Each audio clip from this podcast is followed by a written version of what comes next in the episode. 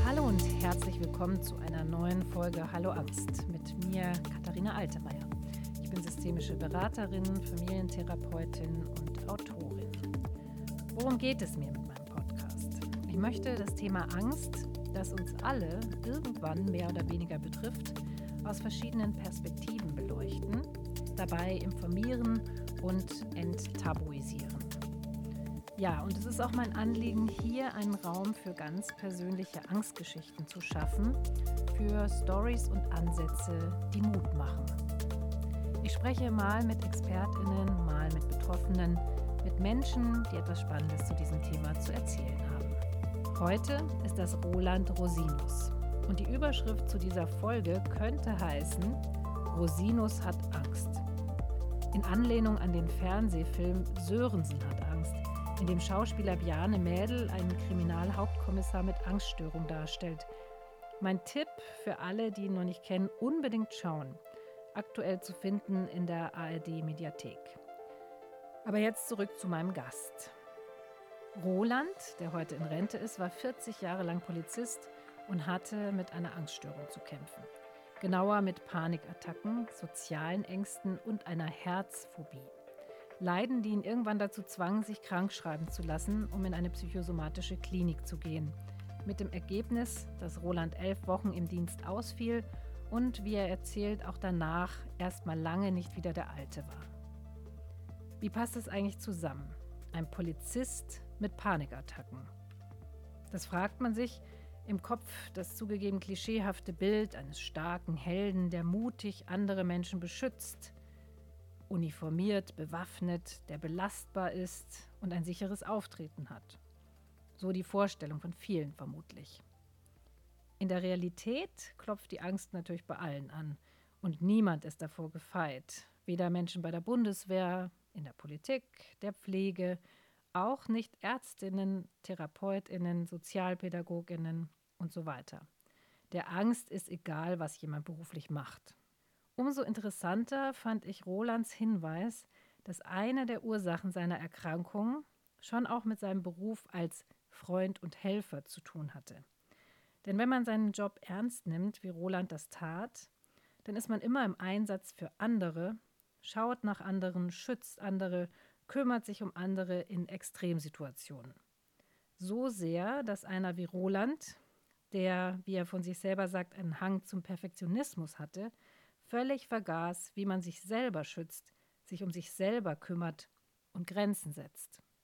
In unserem Gespräch erzählt Roland sehr offen und ehrlich von seinem Weg vom Kampf gegen die Angst hin zu radikaler Akzeptanz.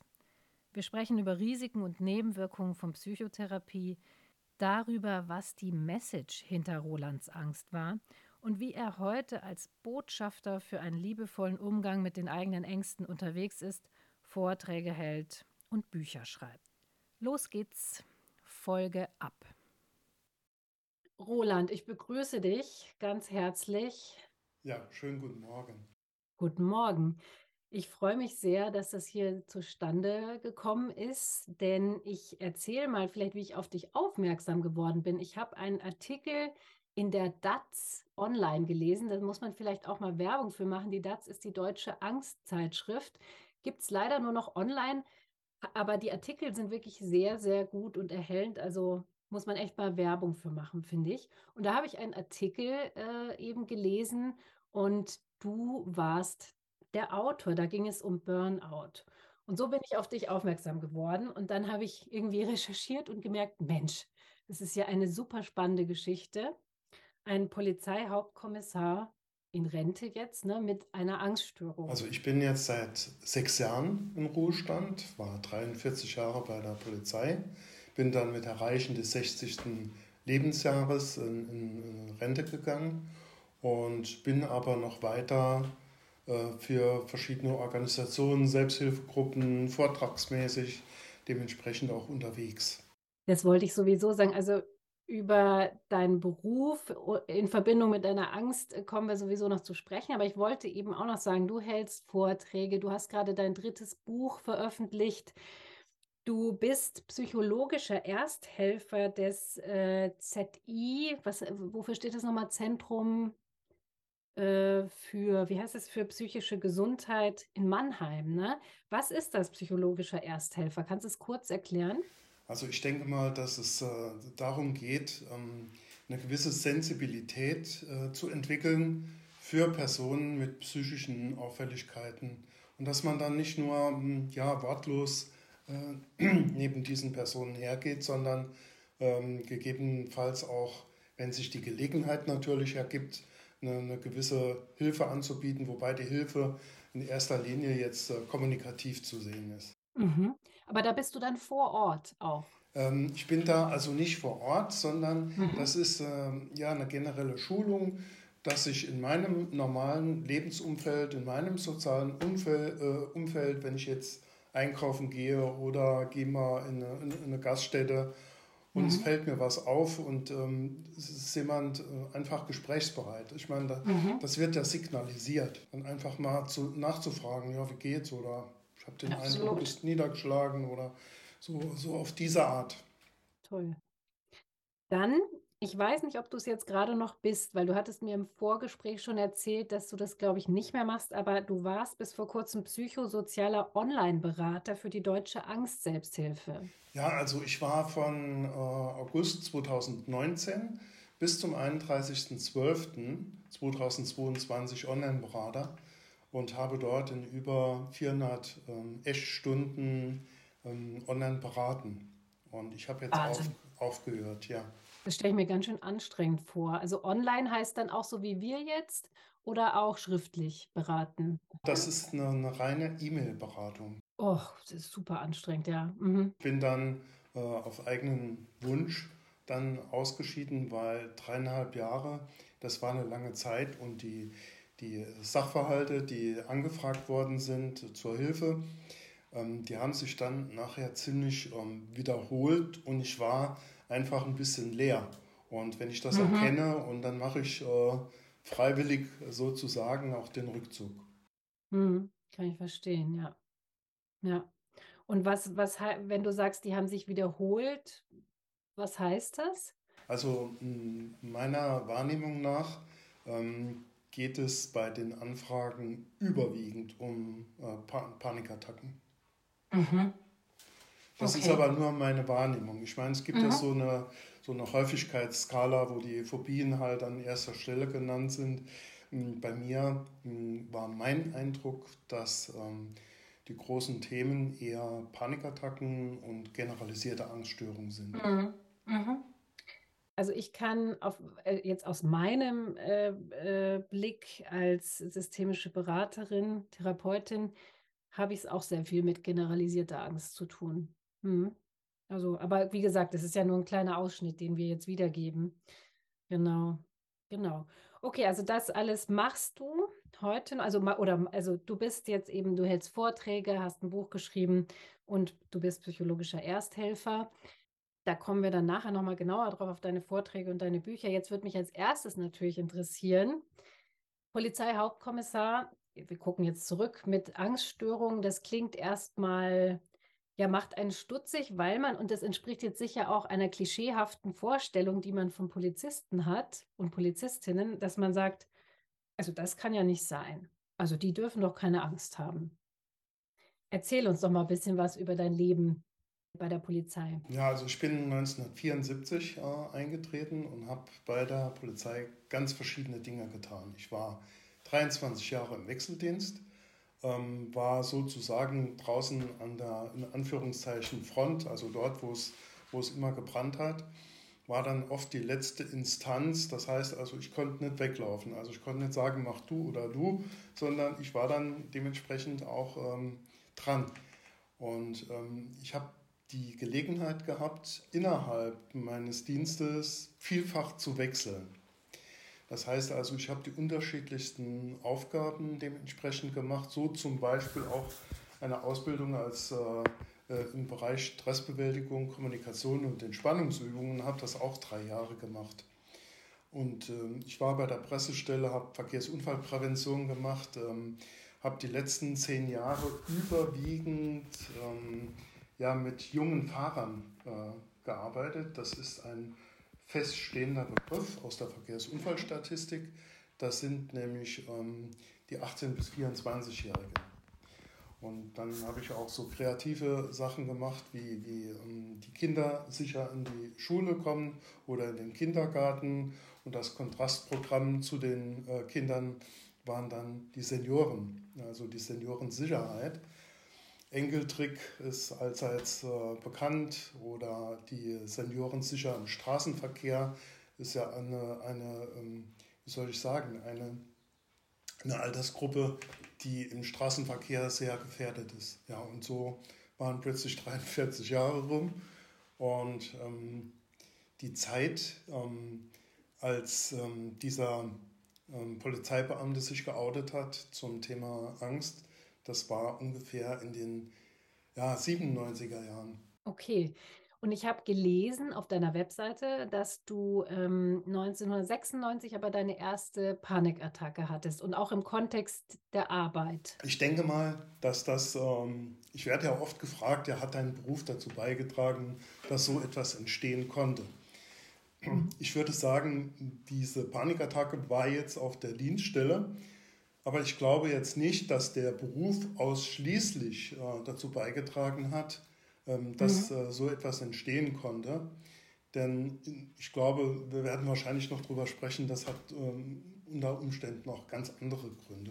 Mhm. Es war natürlich so, dass äh, gerade in dem Beruf, wie du es angesprochen hast, dass sich da ein, ein, ein, Polizist outet, ist natürlich schon ungewöhnlich, weil ähm, damals geisterten noch so Sprüche rum, wie Stress hat nur der Leistungsschwache. Und ähm, ja, für viele war ich dann halt der Angstpolizist. Ähm, ähm, etwas abfällig. Was hinter meinem Rücken gesprochen worden ist, ist mir egal, weiß ich nicht, kann ich nicht einschätzen. Aber mhm. es gab auch ganz, ganz viele Kollegen, die gesagt haben, endlich, endlich redet mal ja jemand darüber. Und für viele war es eine Befreiung und ähm, dort, wo ich ähm, helfen konnte, wo an meine Tür geklopft worden ist, da habe ich auch geöffnet. Mhm, toll.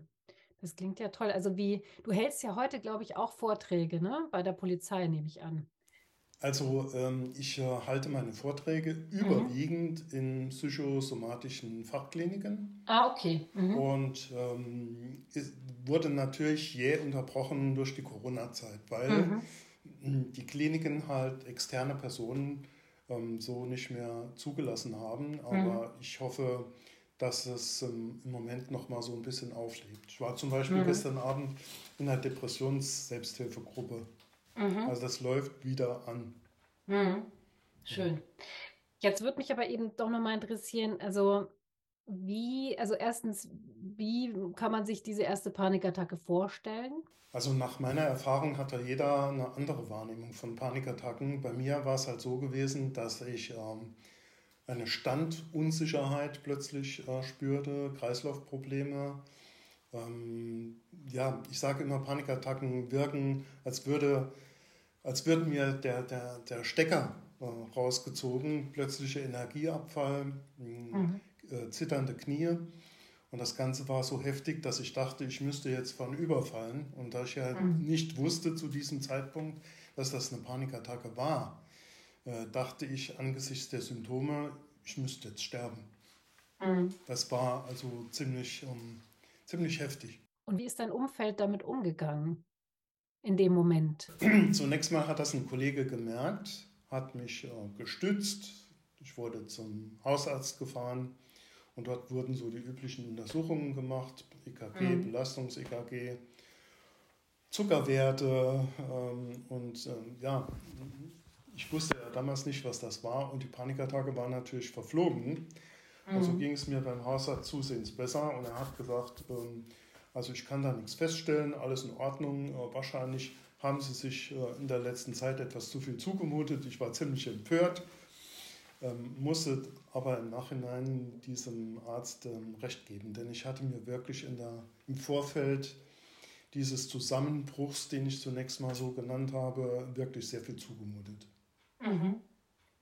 In der Arbeit oder auch privat oder alles zusammen? Insgesamt. Ich hatte so ein, so ein bisschen, ähm, ja, ich will nicht sagen Helfersyndrom, Aber so, ähm, so der Glaubenssatz, wenn es keiner macht, irgendeiner muss es ja machen, dann mache ich es. Und ähm, das war so, hatte so, so, so, so einen Hauch von Aufopferung und ähm, ich habe dann halt ähm, vielen Menschen geholfen und nur, ich sage jetzt mal, den wichtigsten Menschen vergessen, nämlich mich selbst. Und mhm. so hatte ich, ähm, wenn ich eine Liste gemacht habe zum Beispiel, dann hatte ich immer eine Person vergessen, nämlich mich. Und jetzt eine kurze Unterbrechung in eigener Sache. Ich möchte euch darauf hinweisen, dass ich auf meiner Webseite auf katharinaaltemeyer.de angefangen habe, in einem Blog regelmäßig über Themen rund um Angst und mentale Gesundheit zu schreiben. Ich stelle andere gute Podcasts vor und Bücher. Ich gebe Einblicke in meine Arbeit, erkläre Begriffe und ihr findet dort auch immer wieder kostenlose Übungen oder auch Audioguides zu bestimmten Themen. Und das ist eigentlich noch gar nicht offiziell. Ab Anfang 2024 werdet ihr dort auch Online-Kurse finden. Es tut sich also was und ich freue mich, wenn ihr euch für meinen Newsletter anmeldet. Dann verpasst ihr auch nicht, wenn es schon bald noch mehr Materialien geben wird. Für den Newsletter könnt ihr euch übrigens im Futter, das ist ganz unten dieser Teil, anmelden. Also wenn ihr mögt, dann schaut vorbei auf meiner Seite auf katharinaaltemeyer.de. Ich freue mich. So, Jetzt ist aber auch gut mit der Werbung in eigener Sache. Weiter geht's mit Roland. Wenn ich eine Liste gemacht habe zum Beispiel, dann hatte ich immer eine Person vergessen, nämlich mich. Und würdest du sagen, also jetzt rückblickend, war das dann sozusagen der Grund, warum das zu dem Zeitpunkt passierte? Also das war eigentlich ähm, ein Geschehnis mit Vorlauf wenn mhm. ich das so sagen darf. Ja. Hatte 15 Jahre Vorlauf. Äh, ich hatte ja. damals schon das Gefühl, dass mich, ähm, dass mich irgendetwas, ähm, dass irgendetwas in mir vorgeht. Hm, ich mhm. konnte es nie so richtig benennen.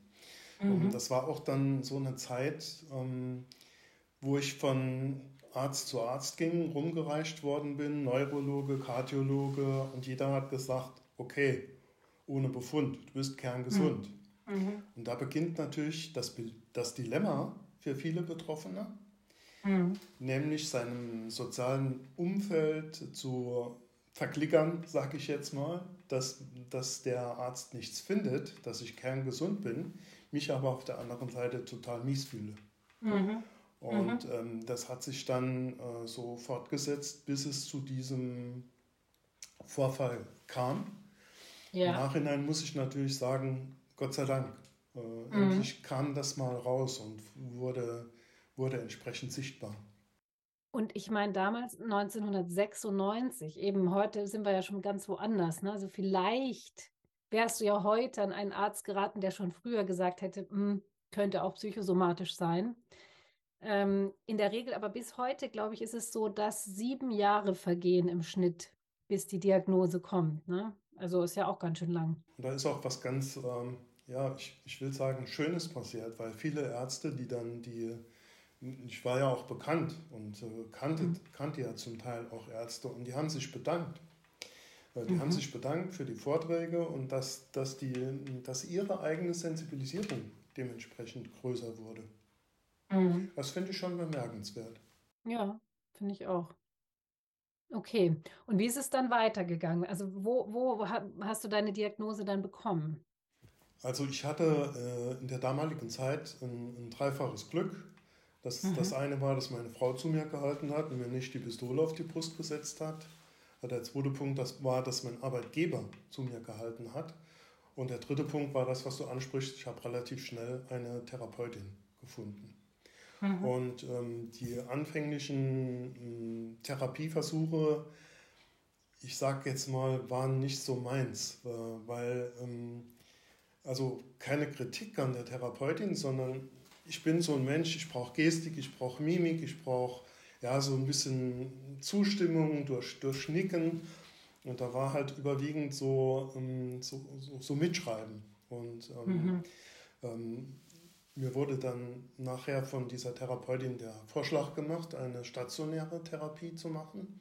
Ich stimmte dann zu, fühlte mich auch nicht abgestempelt. Manche fühlen sich ja dann direkt abgestempelt mhm. als, als Psycho, sage ich jetzt mal. Mhm. mhm. Und das hatte ich nicht und äh, ging dann äh, in der Folge in die psychosomatische Fachklinik Bad Pyrmont. Mhm. Und das war eine Verhaltenstherapie mit Konfrontation. Und ähm, ich war dort insgesamt elf Wochen. Mhm. Jetzt muss man kurz sagen, zu dem Zeitpunkt, als du da äh, in die Klinik kamst, war das denn bei dir so, dass du nach dieser ersten Panikattacke, dann hattest du immer wieder Angst, dass es wiederkommt und oder hattest du mehrere Panikattacken dann äh, oder, oder wie, wie warst du zu diesem Zeitpunkt drauf sozusagen? Also das hat, ähm, das fing mit einer an. Ab mhm. diesem Zeitpunkt beherrschten mich zwei Gedanken. Was war das? Und hoffentlich kriege ich sowas nie wieder. Mhm. Und ich wusste damals nicht, dass hoffentlich kriege ich sowas nie wieder eine Einladungskarte ist. Ja. Und äh, die Einladung wurde dann auch angenommen und die Panikattacken kamen mit schöner Regelmäßigkeit, was dazu führte, dass ich nachher nicht mehr arbeiten gehen konnte. Ähm, ich war insgesamt fünf Monate krank und ging dann wieder 20 Jahre arbeiten, aber in der Zeit habe ich mich zurückgezogen, war energielos, konnte keinen Sport mehr machen, konnte meine Tochter den nahegelegenen Kindergarten nicht mehr abholen. Ich lag nur noch auf dem Sofa rum mhm. und ähm, dementsprechend ähm, war das Selbstbewusstsein im Keller, so im Sinne von, mhm. mit mir kann man ja nichts mehr anfangen. Und ähm, ja, das war also ein ziemlich äh, heftiger äh, Niedergang. Mhm. Ähm, dann in der Situation habe ich dann wohl den wichtigsten Satz meines Lebens gesagt. Ich habe gesagt, ich möchte da gern wieder raus und möchte die kleinen Dinge des täglichen Lebens, die mir so, ja, was, was bedeuten. Ich bin kein so materieller Typ, aber so die mhm. schönen Dinge des Lebens, die wollte ich wieder tun. Und mhm. wichtig war nicht zu sagen, ich möchte gerne wieder so werden wie früher, mhm. denn früher war ja irgendetwas, das mich krank werden ließ. Mhm. Also jedenfalls äh, nahmen die Panikattacken zu und ähm, es ging unaufhaltsam bergab. Okay, ja. Und dann eben, dann kommst du in die Klinik. Wie war das? Ähm, in der Klinik ähm, dachte ich zunächst, die, ähm, dass ich da jetzt irgendwo hinkomme, wo die mich den ganzen Tag bespaßen. Und das war aber nicht so. Mhm. Und mhm. ich habe dann ähm, ja die einzelnen Bausteine der Therapie kennengelernt und auch schätzen gelernt. Ich habe dann aber sehr frühzeitig gemerkt, dass es den, den Herrn in Weiß, zu dem ich eben mal sagen kann, du mach mir das mal, mach, mach mir das mal schnell weg, mhm. ähm, den gibt es nicht. Und es mhm. gibt auch nicht den Lichtschalter. Mhm. Und ähm, ich habe dort eine, ja, ich sag mal, Entwicklung vollzogen. Am Anfang mhm. habe ich noch die Rezeptionistin gestört, die scheinbar jeden Tag schlecht gelaunt war und, und äh, das versalzene Essen und ich habe mich davon nachher ganz befreit. Also mhm. das war neben, eine Nebensache. Wie hast du das gemacht? Inwiefern? Wie hast du das gemacht, dich befreit? Das, also wie, wie ist dir das gelungen? Letztendlich gemerkt, dass es gar nicht so wichtig war. Mhm. Und ähm, es war eher wichtig, sich ähm, auch äh, anderen Patienten anzuschließen, die wie ich nach vorne blicken wollten.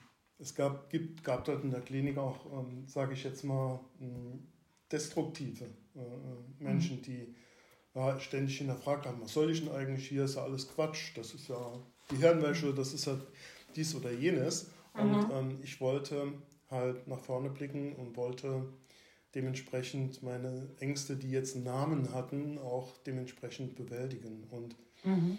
dazu gehörte eben so eine, so eine eigene Entwicklung, dass ich mhm. zum Beispiel, dass der Therapeut wichtig ist, aber dass ich der Hauptdarsteller bin, dass ich der Chef meiner eigenen Erkrankung bin und mein Erstbeurteiler. Ja. Und ich habe dann so, ja, so, so nach und nach gemerkt, hm, wie wichtig es ist, hm, ja, ein selbstständiges äh, Leben irgendwie zu führen, ähm, ja, mehr ich zu sein, seine seine Ecken und Kanten auszuleben. Und ich habe mich näher kennengelernt mhm. und fand dann die Person, die ich da kennenlernte, gar nicht so übel. Mhm. Und, mhm. ähm, ich habe dann, ähm, ja, so gegen Ende ähm, wirklich eine, ja, innerhalb dieser elf Wochen eine andere Einstellung vollzogen. So gemerkt, ähm, dass ich äh, so einen Eigenanteil, das nenne ich immer so, einen Eigenanteil dementsprechend äh, entwickle. Weil wenn ich nicht will, kann der Therapeut noch so gut sein, dann wird er keinen Erfolg haben, wobei sich dann die, die Frage stellt, ob der Therapeut Erfolg haben muss. Ja, das stimmt. Und, und kannst du dich da an so einen Punkt erinnern, wo es so irgendwie Klick gemacht hat bei dir? Also, weil da muss man ja erstmal hinkommen, so. Ja, das, ähm, das, das vollzog sich so, so nach und nach, weil mhm. ähm, ich, da greife ich jetzt den, den Ursachen so ein bisschen vor. Ich war vorher eher so ein, so ein, so ein perfektionistischer Typ. Und ich habe dann äh, in, diesen, in diesen elf Wochen mal mehr ja, laufen lassen. Mhm. Und ähm, bin dann, äh, habe gemerkt, dass ich dann ruhiger werde, dass, äh, dass ich auch nicht jedermanns Liebling sein kann. Ich dachte immer, jeder muss mich total mögen und ich konnte gar nicht so damit umgehen, dass, ähm, dass es auch Menschen gab, die mich, die mich ablehnten. Aber das ist ja auch normal. Jeder Mensch hat seinen Prozentsatz Ablehner. Und ähm, das zu erkennen, und mir ging es ja genauso. Ich, ich, konnte ja auch nicht mit jedem. Und von daher mhm. ähm, war das eine, eine, realistische Einschätzung. Mhm. Okay, interessant. Und dann ist ja so, also ich war nie in einer Klinik, weil ich tatsächlich, also mir hatte auch mal eine Therapeutin dazu geraten und ich habe sofort gesagt, nein, auf keinen Fall. Also ich war nicht so mutig wie du zu dem Zeitpunkt. Aber was ich bei anderen immer sehe, ist dieses, dann kommt man wieder raus aus dieser ja doch sehr geschützten Umgebung irgendwie, wo sich dann, also wo sich nicht alle um einen kümmern, aber wo man irgendwie so aufgehoben ist. Und dann muss man es ja irgendwie in den Alltag integrieren. Das ist ja schon immer nicht ganz so einfach. Wie hast du das gemacht? Also da stellt sich gegen Ende äh, des mhm. Aufenthaltes, stellt sich so die Frage, bin ich jetzt äh, komplett geheilt? Nein, mhm. nein, bin ich nicht. ja. Mhm. Es stellt sich auch die Frage, wenn ich jetzt nach Hause komme, was hat das soziale Umfeld, meine Frau, meine Kinder, meine Kollegen, meine Freunde, was haben die für Erwartungen? Denken die, ich wäre jetzt sozusagen rund erneuert und ähm, komplett gesund? Und ich muss dann aber an der Stelle sagen, dass diese Erwartungen oder diese, diese Befürchtungen, gar nicht so eingetreten sind. Niemand verlangte mhm. von mir, dass ich jetzt komplett äh, dementsprechend, ähm, ja, ich sag mal, wiederhergestellt bin gesundheitlich. Mhm. Mhm. Und dann ist halt was passiert. Ich bin Mittwoch, mittwochs nach Hause gekommen und bin freitags arbeiten gegangen. Freitag, mhm. Samstag und Sonntag arbeiten gegangen. Und ähm, das hat mir zwar einige Schweißausbrüche eingebracht, aber andererseits war ich aber auch sehr stolz. Ich war damals immer noch energetisch nicht auf der Höhe, aber das hat sich so mhm. nach und nach, äh, hat sich das dementsprechend eingestellt und die nächsten, ja, es, es brauchte drei Jahre, bis äh, mhm. die Panikattacken verschwunden waren und äh, heute sage ich, ich habe meine, meine Ängste weitgehend bewältigt. Das hattest du vorhin auch noch gesagt, deine Ängste hatten einen Namen. Also hast du dann, war das eine Panikstörung oder wie hieß das? Also diagnosemäßig? Also zunächst mal hatte ich eine Panikstörung, eine generalisierte mhm. Angststörung. Mhm. Ich hatte eine Herzphobie. Mhm. Das heißt Ängste, die sich auf, auf das Herz bezogen haben. Mhm. Zum Beispiel Angst, einen Herzinfarkt zu bekommen, Blaulicht und Martinshorn zu sehen, zu hören, war mir ein Gräuel. Und ich habe dann damals das gemacht, was viele machen. Ich habe nämlich verschiedene Dinge vermieden. Und dann stellte sich eine soziale Angststörung ein. Äh, zum Beispiel unter vielen Leuten zu sein. Und das Bezeichnende, ähm, Rätselhafte fast, dass die Frage, die ich mir heute noch stelle, ist, wenn du mich jetzt fragst, wovor hattest du denn eigentlich Angst? Mhm. Ich kann es dir nicht sagen. Ähm, so im Nachhinein verstanden war es wohl so, dass ich eine Angst vor der Angst hatte. Und die Angst vor der Angst ist nach meiner Wahrnehmung in erster Linie eine Angst vor diesen unangenehmen Symptomen. Absolut, unterstreiche ich. Genau, ja. und das hatte ähm, bei mir sich so manifestiert, dass das Hauptsymptom war, die Angst umzufallen. Mhm. In Wartesituationen, im Kaufhaus, äh, beim, beim Bummel, beim Shopping. Und ich bin bis heute noch nicht ein einziges Mal umgefallen und wahrscheinlich wäre das auch nicht so schlimm gewesen, mhm. Wie dieses ständige darüber denken. Und äh, mhm. manchmal habe ich gesagt, ist mir jetzt gerade egal, dann fall halt um. Mhm. Und dann war es dann schlagartig weg. Mhm. Das ist so manchmal wie wenn man ja, einem Gespenst die Stirn bietet und weg ist es. Ja? So, mhm. so ungefähr kann, kann man sich das vorstellen. Mir ist es tatsächlich mal passiert und ich kann diese Angst auch total nachvollziehen. Also ich hatte die auch lange oder also es gibt auch Phasen oder Momente, wo ich wo es noch so ein bisschen anklopft bei mir heute, aber ich also ich kann damit umgehen. Aber ich gebe dir total recht, dass wenn man zurückblickt, dass es hauptsächlich darum geht, dass man Angst hat vor diesem körperlichen Empfinden, was man als so schrecklich empfindet eben, ne? Also oder was man, sagen wir mal so, was man als schrecklich ähm, deutet. Es geht ja auch um die Deutung. Ne? Und dann geht es ja auch darum, dass du in der Berufstätigkeit hast du ähm, Besprechungen, da trittst du zusammen, da hast du einen, einen Umgang mit dem, mit dem Bürger. Und dann war natürlich auch so die Angst präsent, hoffentlich passiert das nicht gerade in der Situation. Also es kristallisiert sich echt heraus, dass äh, es diese Angst vor diesen Symptomen war. Und mhm. insbesondere, dass die in Situationen auftreten, wo es gerade nicht gebrauchen kann. Total. Also ja, kann ich mir sehr gut vorstellen. Bei mir war es lustigerweise, ich war ja eben früher Journalistin und ich hatte dann immer die Angst, ja, was mache ich, wenn das mitten in einem Interview passiert oder so, ne? Also kann ja auch sein. Hatte ich aber irgendwie nie. Also es war bei mir auch immer so dieses, da funktioniere ich dann irgendwie, ne? So, so wie so ein Automat. Mhm. Ich hätte auch wahrscheinlich einen äh, Abenteuerurlaub machen können, da wäre nichts passiert. Aber mhm. äh, diese, diese Symptome sind aufgetreten in Situationen wie zum Beispiel beim Essen gehen. Hoffentlich mhm. wackelt jetzt die Gabel nicht oder äh, bei einem, bei einem äh, Kaffee am Bistrotisch, mhm. wo ich dann dachte, hoffentlich falle ich jetzt nicht um. Wenn mhm. ich in der Stadt jemand, äh, jemanden traf, dann fing ich an zu schwanken nach einigen Sekunden und dachte daran, hoffentlich muss ich mich jetzt nicht an der oder dem festkrallen, mhm. wie wird der dann dementsprechend reagieren. Das waren also viele Dinge, ja, ich sag mal so Scheingefechte, die eigentlich Situationen, die ich mir vorstelle, aber nie eingetreten sind. Mhm. Und hast du dich mal damit beschäftigt, was diese Art der Gedanken, was, ob die irgendeine Funktion auch hatten? Um dich vielleicht von irgendwas anderem abzuhalten auch oder so? Also ich glaube äh, sowieso daran, dass die Angst eine Funktion hat. Und äh, mhm. meine Einstellung zu diesem Thema hat sich im Laufe der, der äh, Arbeit, die ich damit auch verbracht habe und äh, das, das Selbsterfahren hm, gewandelt. Früher wollte ich meine Ängste besiegen, bekämpfen, so schnell wie möglich wieder loswerden. Und das hat sich gewandelt.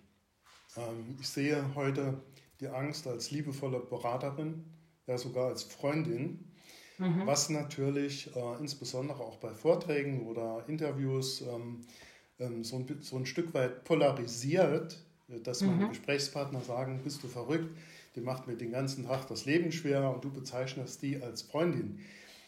Da kommt es natürlich aber auch so auf die Definition des Freundes oder der Freundin an, weil eine, von einem Freund erwarte ich nicht nur, dass er mir schöne Dinge um die Ohren äh, äh, schmeichelt, sondern ich erwarte auch in gewisser Weise so einen Spiegel und eine gewisse Ernsthaftigkeit in der Rückmeldung, auch wenn es mir wehtut. Mhm. Aber mh, hm, genau das war halt der Punkt. Ich bin nicht mehr davongelaufen, ich habe mich gestellt. Ähm, ich habe zugehört, was sie mir eigentlich zu sagen hat. Sie hat mich darauf hingewiesen, was in meinem Leben so ein bisschen quer gelaufen ist und warum überhaupt so etwas wie eine, wie eine äh, Angsterkrankung entstehen konnte. Hm. Dafür bin ich äh, dementsprechend sehr dankbar. Und ich sage ja heute auch, ja, ich habe die Waffen niedergelegt, ich habe aufgehört äh, zu kämpfen, ich habe mir akzeptiert, mich mehr gestellt, mich mehr auseinandergesetzt und das war letztendlich die Botschaft der Angst. Hm. Das klingt, also ist bei mir genauso. Ähm, ich habe so die Erfahrung immer mit meinen Klientinnen, die ich berate, wenn wir an diesen Punkt kommen, sagen ganz viele, ja, und aber wie geht das? Also wie kann man die Angst annehmen? Wie funktioniert das? Ganz konkret, ne? Ist nicht so einfach. Dauert ja auch. Es geht eben nicht von heute auf morgen. Ja, vom, vom sogenannten Feind zum Freund ist halt ein langer Weg. Und ich, ich kann das auch nur so beschreiben, dass das nicht von heute auf morgen ging. Und ich kann jeden verstehen, der sagt, ähm, ich möchte das bekämpfen und besiegen. Einzig und allein fußt das aber auf meiner Erfahrung, dass es mich keinen einzigen Schritt weitergebracht hat. Noch genau. nicht einen einzigen. Es funktioniert nicht. Nee. nee, ja. nee. Es ist so, als würdest du ein Feuer mit dem Blasebalg äh, ausmachen mhm. wollen. Ja, oder ein Gespenst äh, vertreiben, indem du, indem du Angst hast. Mhm. So kannst du ein Gespenst nicht vertreiben. Ja. Total. Ich, ich erkläre das dann immer so auch, dass es, also meiner Ansicht nach, warum es nicht geht, ist ja, weil die Angst eben auch ein Teil von einem selber ist. Ja, und gegen sich selber zu kämpfen macht wenig Sinn. Ne? Ganz im Gegenteil, du verlierst noch mehr Energie. Mhm. Mhm. Genau. Jetzt würde ich gerne mal, du hast eben gesagt, du hast das Glück, dass deine Familie hinter dir stand und das Glück, dass eben auch dein Arbeitgeber äh, irgendwie dich unterstützt hat. Das ist ja nicht immer der Fall. Ne? Also da hast du ja, also erzähl mal, also ich finde es erstens ganz toll, dass ähm, dein Arbeitgeber dich da auch irgendwie unterstützt hat. Also würdest du denn sagen, ist so das Thema oder so die Sensibilität für mentale Gesundheit, ist die vielleicht sogar bei der Polizei noch, noch mehr gegeben als anderswo, könnte ich mir vorstellen? Also das ist jetzt eine sehr interessante Frage. Ja. Ähm, Polizeien der Bundesländer sind ja zum Teil, äh, was äh, psychologische Betreuung betrifft, anders aufgestellt. Es gab zum Beispiel schon sehr früh, weiß ich jetzt in Rheinland-Pfalz als positives Beispiel, soziale Ansprechpartner. In Baden-Württemberg gab es die Konfliktbewältigungstrainer.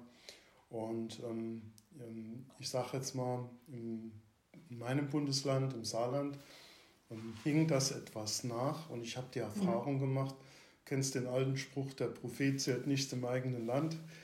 Ähm, also relativ relativ wenig Unterstützung gehabt mhm. bei mir im Bundesland, aber sehr viel ähm, dementsprechend Einladungen in anderen Bundesländern.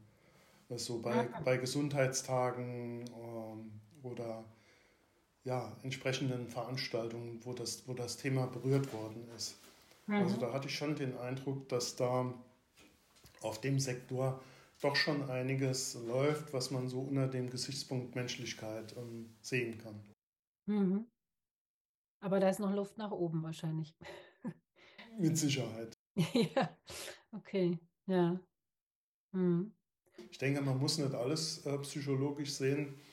Das haben ja auch verschiedene Großlagen, die es so gab, gezeigt. Ähm, also wenn, wenn jetzt jemand äh, bei einem Großfeuer oder beim Zugunglück also da sollte nicht ständig der Psychologe hinten auf die Schulter klopfen, sondern da ist es wichtig, dass die Kollegen zuerst mal ihre Arbeit machen.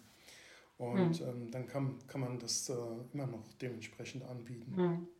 Ich finde nur noch einen Aspekt, so in unserer heutigen Zeit ist ja dieses, dieser unglaubliche Hass und auch diese Angriffe zum Teil auf Polizistinnen und so. Also das finde ich schon ein Thema, damit muss man ja umgehen können. Also ja, also ich denke, das, das, das habe ich auch schon erlebt. Ähm, Stichwort Demonstration in Brockdorf, äh, Atomkraftwerk, äh, ja, da wurden halt ähm, ja, Molotow-Cocktails auf uns äh, geworfen und Kollegen brennen zu sehen, ähm, ist nicht gerade so das, das Highlight seiner, meiner Karriere.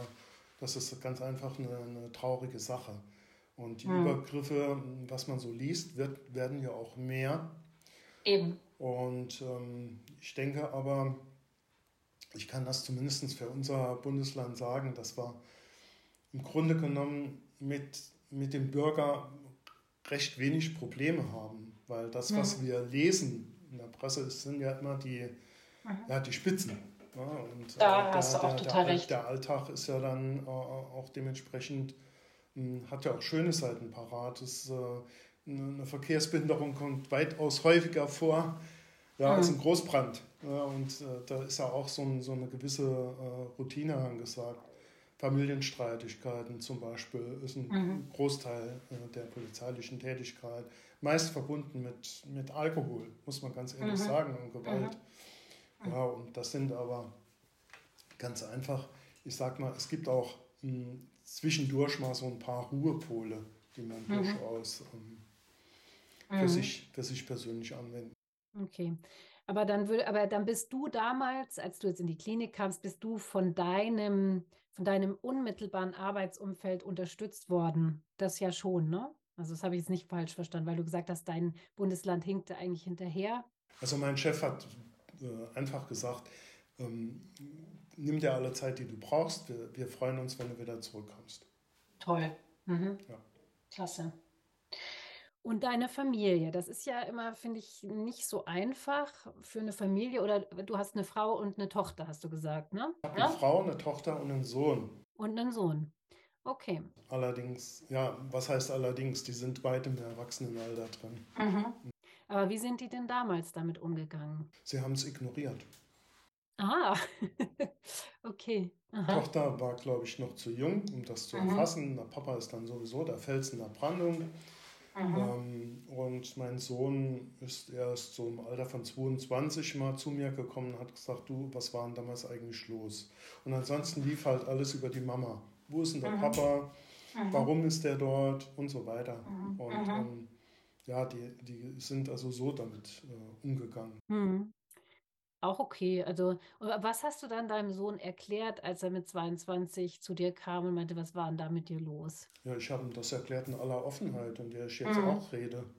Mhm. Und ähm, ich denke, das ist ähm, ja für, für ein Kind, für ein erwachsenes Kind auch ähm, erwachsenes Kind, hört sich jetzt komisch an, aber ja, ja, dein Kind aber, halt. Äh, ja. Ich denke, dass es da wichtig ist, mit offenen Karten zu spielen, nicht drum um den heißen Brei rumzureden, ähm, sondern wirklich äh, das zu sagen, was, was erforderlich ist.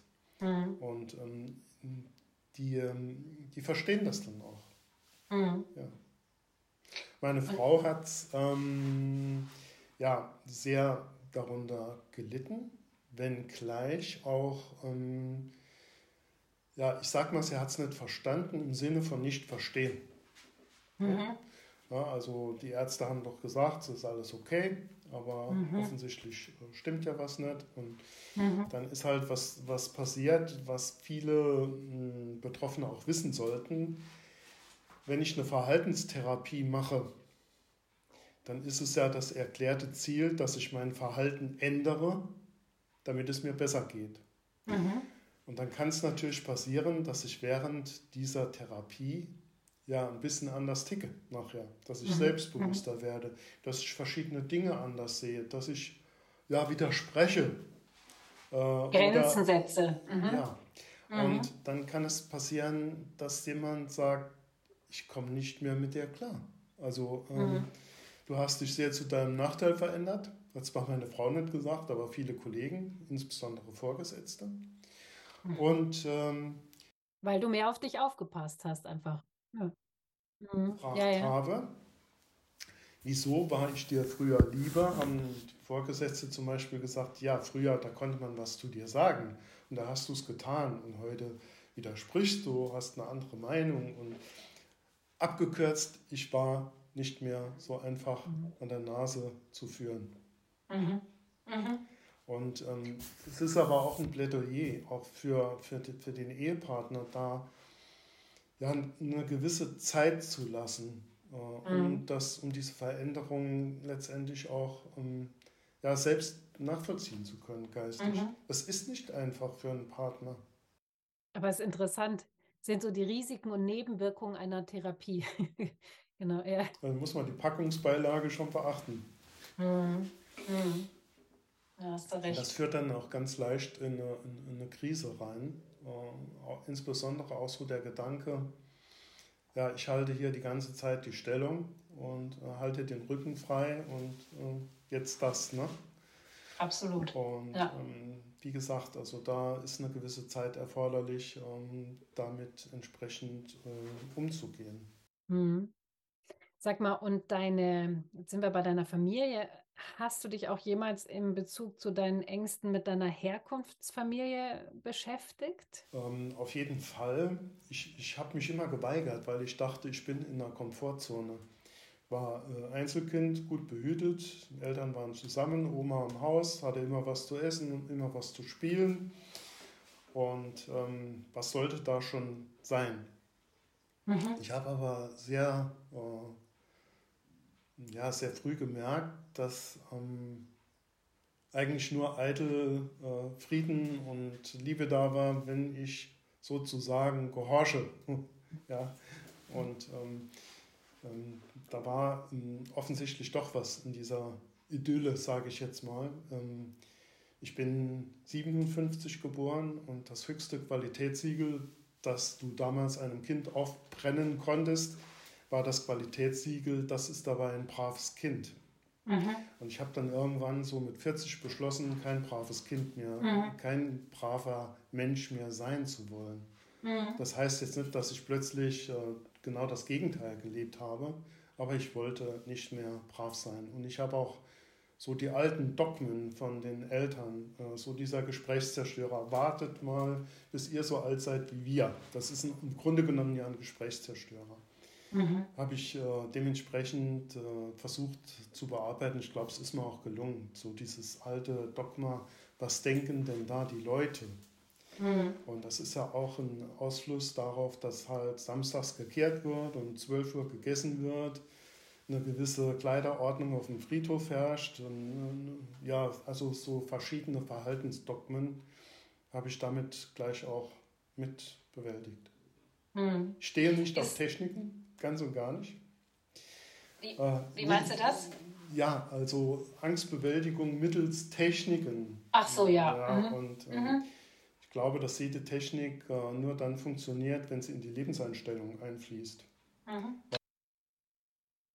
Gebe ich dir auch total recht. Ich hatte mal dieses eine Interview mit diesen, das ist die Folge, die am besten läuft, weil die, glaube ich, ähm, also sehr polarisiert das ist dieser, die Folge mit dem Bernd Schumacher, ein systemischer Therapeut, und der sagt, es gibt kein Mittel gegen Angst. Ja, also sagt auch Atemtechniken, Yoga und so weiter, alles schwierig. Solange, unterstreiche ich auch, wie du sagst, solange es nicht Teil dessen ist, was man sowieso gerne machen möchte. Ja? Meiner Erfahrung nach äh, äh, hängen ja auch viele Betroffene damit, dass sie sagen, es muss mir jeden Tag gleich gut gehen. Mhm. Das funktioniert nicht, das, das ist ganz mhm. einfach nicht so. Mhm. Und viele sind auf einem guten Weg. Ich rede jetzt auch von mir, ich war auch in der mhm. Phase, mhm. ähm, dass ich so, ja, ich sag mal, mit, ja, mit einem gewissen Zwang an meine Angstbewältigung gegangen bin. Alles so mhm. systematisch geplant und, und das, das hat nicht funktioniert, weil da fehlte irgendwie das, das Authentische. Mhm. Und vieles scheitern dann auch an, in Situationen, weil sie sagen, wieso belohnt mich die Angst nicht? Ich habe doch das getan, jenes getan äh, und so weiter. Und ich sage, vielleicht deckt sich das so ein bisschen mit dem Therapeuten, den du vorher genannt hast, die Angst belohnt nicht. Mhm. Die einzige Belohnung, die die Angst gibt, ist ihr Rückzug. Mhm. Und sie zieht sich nur dann zurück, wenn sie glaubt, dass sie sich jetzt zurückziehen kann. Weil sie da sein das darf. Über, das ist meine Überzeugung. Mhm. Mhm. Also Angst belohnt nicht. Wer darauf mhm. hofft, der hofft vergeblich. Mhm. Ja, und ich finde dieses, wenn man dann so denkt, man muss immer dies und jenes tun, damit sie weggeht, dann artet das ja auch schnell wieder in so ein Leistungsding aus, ne? Und ja, ja, und, und ja. Hm. Ich habe dann dieses Thema Zwang durch Leichtigkeit und Geduld irgendwo mhm. ersetzt. Ja. Mhm. Obwohl Geduld nicht meine Stärke ist. Nee, nee, ist auch schwierig. Ja. Sag mal noch was zu deinen Büchern. Okay, also ich habe, mhm. äh, ich wollte eigentlich gar keine Bücher schreiben. Mhm. Und äh, ich hatte äh, während der äh, Therapie in Bad Pyrmont ähm, ein Buch geführt, also so ein Tagebuch geschrieben, hatte Aufzeichnungen, habe mir so ein, so ein Lernbuch gemacht, was habe ich heute gelernt. Und ähm, ja, da ist dann doch ein Buch draus geworden. Und dieses Buch wurde dann in der örtlichen Presse äh, veröffentlicht, was natürlich ähm, für einen riesen Hype sorgte, wie anfangs äh, unseres Gesprächs. Äh, ein Polizist äh, outet sich zu diesem Thema und dann schreibt er noch ein Buch und das ist ein richtiger Name. Und das hat äh, natürlich für Furore gesorgt. Und ähm, mhm. dann kam die Stadtbücherei in meinem Ort und hat gesagt, möchten Sie nicht mal einen Vortrag halten? Und ähm, das war dann äh, der Startschuss für meine Vorträge. Es kamen 110 Leute, einige sicher aus Neugier, ähm, weil wir ja da in unserem Heimatort ziemlich bekannt sind, aber auch mhm. viele Interessierte. Und das Voll. war dann so der Startschuss. Es, es folgten Publikationen. Es folgte 2005 das zweite Buch, wobei das zweite Buch mehr so ein, ja, das Buch habe ich geschrieben aus Gründen, ja, mich, mich zu festigen. Äh, mhm. Ich sage immer, ja, so, das sind die, die, die Winterreifen, damit ich nicht nochmal in alte ähm, mhm. ähm, Denkweisen äh, verfalle. Mhm. Und dann, mhm. ja, das dritte habe ich jetzt im, im, Abstand von 18 Jahren geschrieben. Mhm. Und ähm, ich war mir gar nicht sicher, ob ich nochmal eins schreiben soll. Habe ich noch eine Botschaft? Ich kann meine Geschichte nicht jedes ja. Mal neu erfinden. Und, äh, aber diese Vorträge haben ja doch so einen Erfahrungsschatz gegeben. Ja. Ich habe ja 20.000 Zuhörer erreicht, dass ich dachte, okay, es, es ist noch genug äh, Aussagekraft da. Mhm. Weil du dann auch, weil du dann auch immer ins Gespräch mit den Leuten kommst. Ne? Dann, genau. Mhm. Ich bringe auch immer viel Zeit mit und nach dem Vortrag packe ich nicht ein und haue sofort ab, sondern mhm. bin gesprächsbereit. Und mhm. die Erfahrungen, die, man, die ich dort mache, die sind also wirklich enorm. Und mhm. ich habe dann das dritte als Sachbuch geschrieben und habe dann fertig gesagt, mhm. nein, das ist es nicht. Mhm. Und habe dann innerhalb von, von kurzer Zeit die, das Sachbuch umgeschrieben in ein Dialogbuch mhm. und habe das in eine fiktive Handlung äh, verpackt. Und okay. zwar hatten sich dann in einem Bistro in Bad Pyrmont an einem Frühlingstag äh, zufällig, obwohl ich nicht an Zufälle äh, glaube, drei mhm. Personen in einem Bistro getroffen.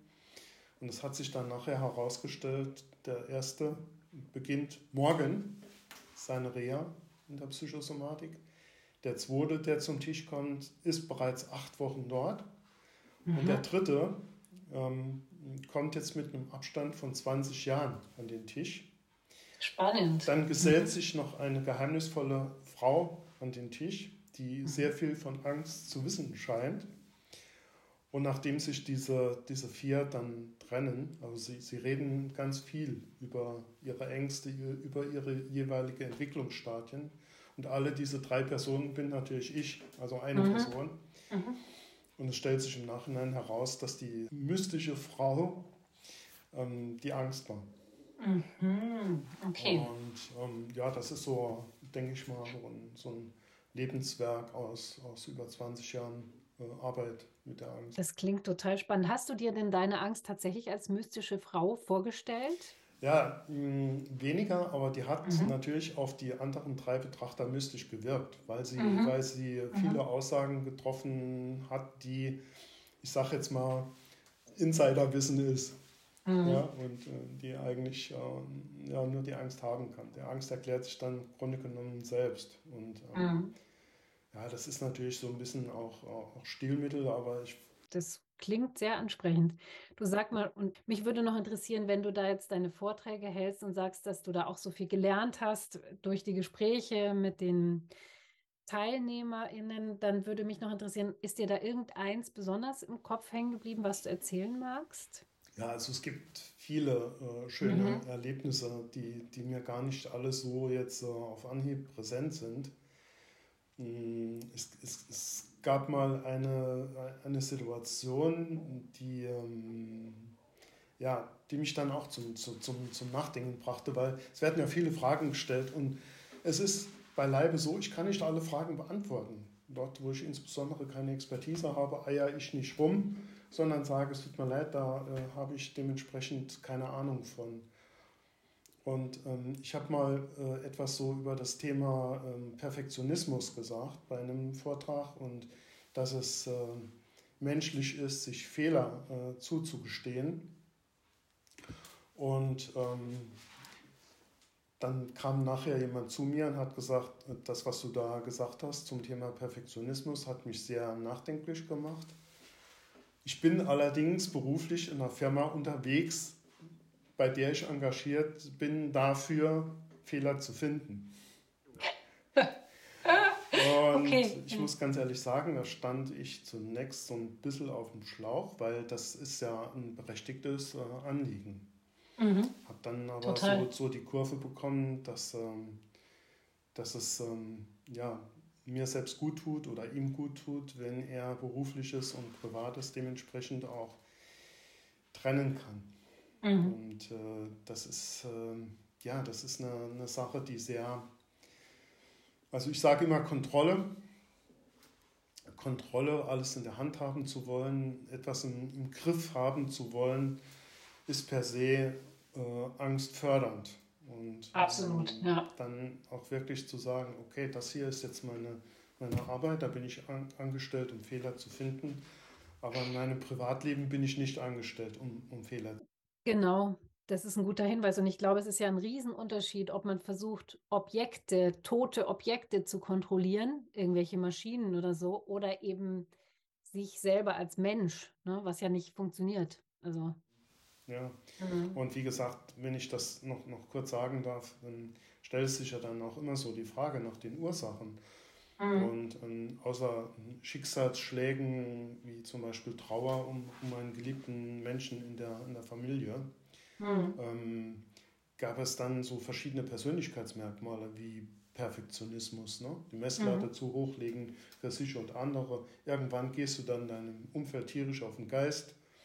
Mhm. Und äh, dieses Thema äh, Suche nach Anerkennung, tut ja gut, wenn dir jemand auf die Schulter klopft, das ist doch un Mhm. unwidersprochen. Aber wenn ich äh, Dinge sage, die ich nicht sagen will oder Dinge tue, die ich nicht tun will, nur um anerkannt zu werden, dann Mhm. beginnt ein Problem. Mhm. Dann war ich auch, ähm, ja, ich habe keine Grenzen gesetzt.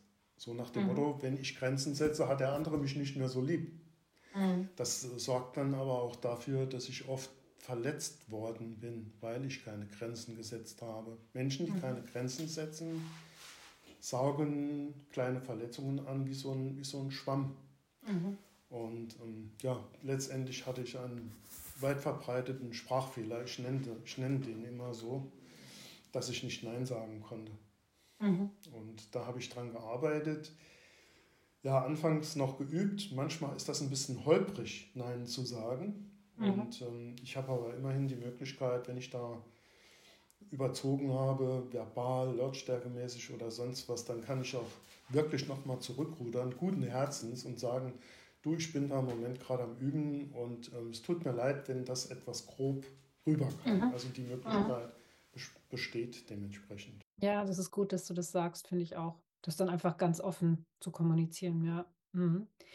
Was mich noch interessieren würde, gegen Ende vielleicht, weil du hast, also ich würde dich nämlich noch bitten, so drei Botschaften für andere Betroffene dir zu überlegen. Und ich glaube, eine Botschaft habe ich auf deiner Webseite sehr prominent nämlich gefunden. Und die heißt nämlich, das finde ich sehr interessant, das Gegenteil von Angst ist Liebe. Kannst du dazu was sagen? Ja, ich glaube, dass ähm, Ängste auch bei mir, du hast ja gesagt, manchmal klopfen sie nochmal an, immer nochmal kommen oder mh, sich stärken, wenn ich diesen Pfad der, der Liebe verlassen habe.